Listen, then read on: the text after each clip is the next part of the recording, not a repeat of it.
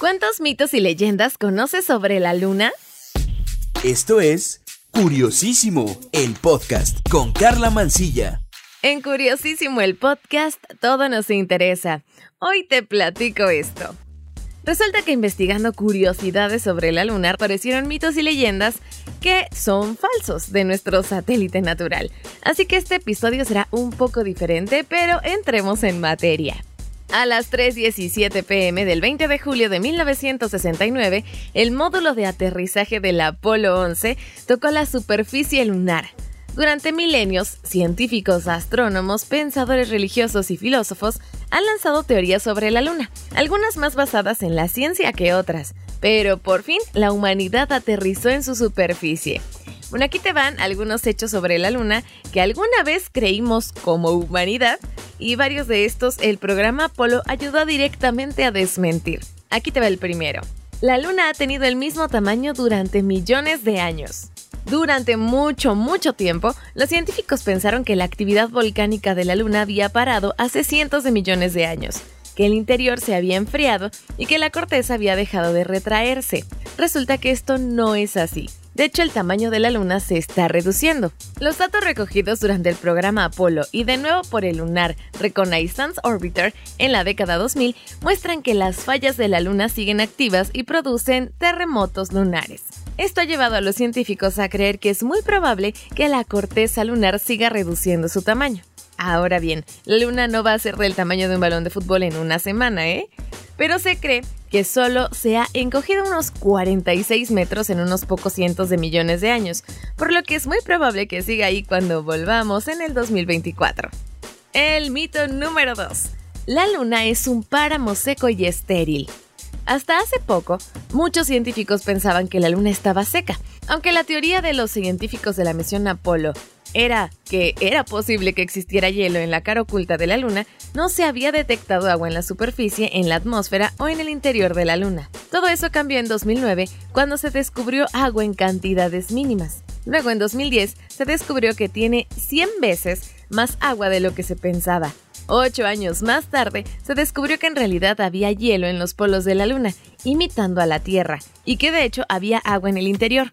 Esta revelación ha cambiado gran parte de lo que sabemos sobre la Luna, con toda su historia puesta patas arriba, y esto ha llevado a una lista de teorías posibles como ¿dio la Luna su agua a la Tierra? ¿Hubo alguna vez vida en la Luna? ¿O tal vez todavía la hay? Y estas preguntas aún no tienen respuesta, pero podrían tenerla pronto. Mito número 3. La luna está hecha de queso. La idea de que la luna estaba hecha de queso puede haber sido propuesta por primera vez en el folclore asiático. En una antigua fábula, un zorro convence a un lobo hambriento de que en lugar de comérselo, hay una comida mucho mejor de queso flotando en una masa de agua cercana.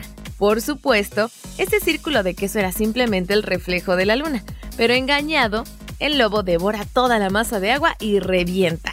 Luego, en 1546, según Mental Floss, un escritor inglés llamado John Haywood escribió un libro de proverbios donde acuñó las frases un penique por tus pensamientos y cuanto más mejor.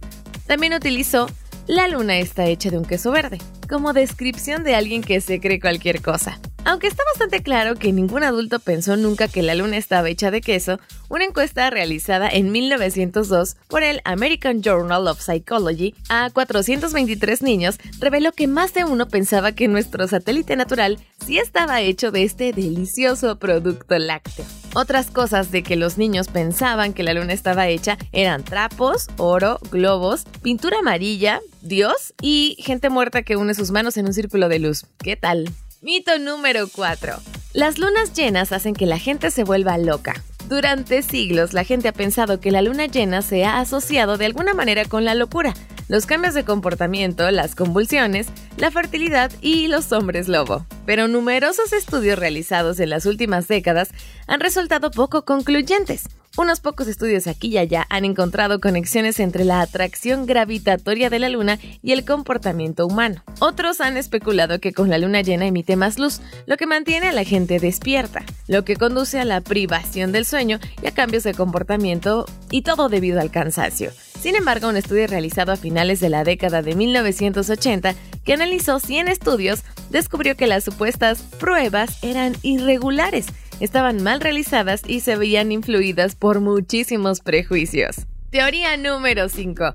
Hay humanoides con alas de murciélago en la Luna. En agosto de 1835, el periódico más leído del mundo informó de que había hombres murciélago viviendo en la Luna. El New York Sun hablaba de humanoides con alas de murciélago y pelo cobrizo que medían metro y medio y eran muy inteligentes y que sobre todo vivían en pirámides. La fuente que decía el periódico era el trabajo y los hallazgos de John Herschel, un astrónomo real y muy respetado que había visto a estas personas murciélago desde su telescopio de 7 toneladas que había transportado desde Inglaterra a Sudáfrica. Por supuesto, nada de esto era cierto, pero no impidió que la gente se asustara incluido un comité de científicos de Yale que fue en busca de la investigación de Herschel para saber más por sí mismos. El New York Sun tardó un mes en admitir que se trataba de un engaño, que pretendía ser una sátira y un comentario sobre la relación de la ciencia con la religión, apodado El Gran Engaño de la Luna.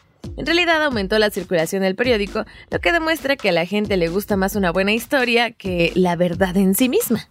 Y bueno, yo espero que esta información te haya gustado. Todavía tenemos muchos más mitos y leyendas sobre la luna, pero los vamos a dejar para otro episodio. Ya sabes que me puedes escribir en el Twitter. Me encuentras como arroba carla-mansilla, carla con K y doble A al final. Mándame alguna duda, por supuesto quédate pendiente de Curiosísimo porque habrá una parte 2. Y bueno, cualquier cosa, por allá estamos en contacto. Espero que esta información te haya gustado. Gracias por prestarme tus oídos en otro episodio de Curiosísimo el podcast. Aquí todo nos interesa. Yo soy Carla Mancilla. Cuídate, un beso. Adiós.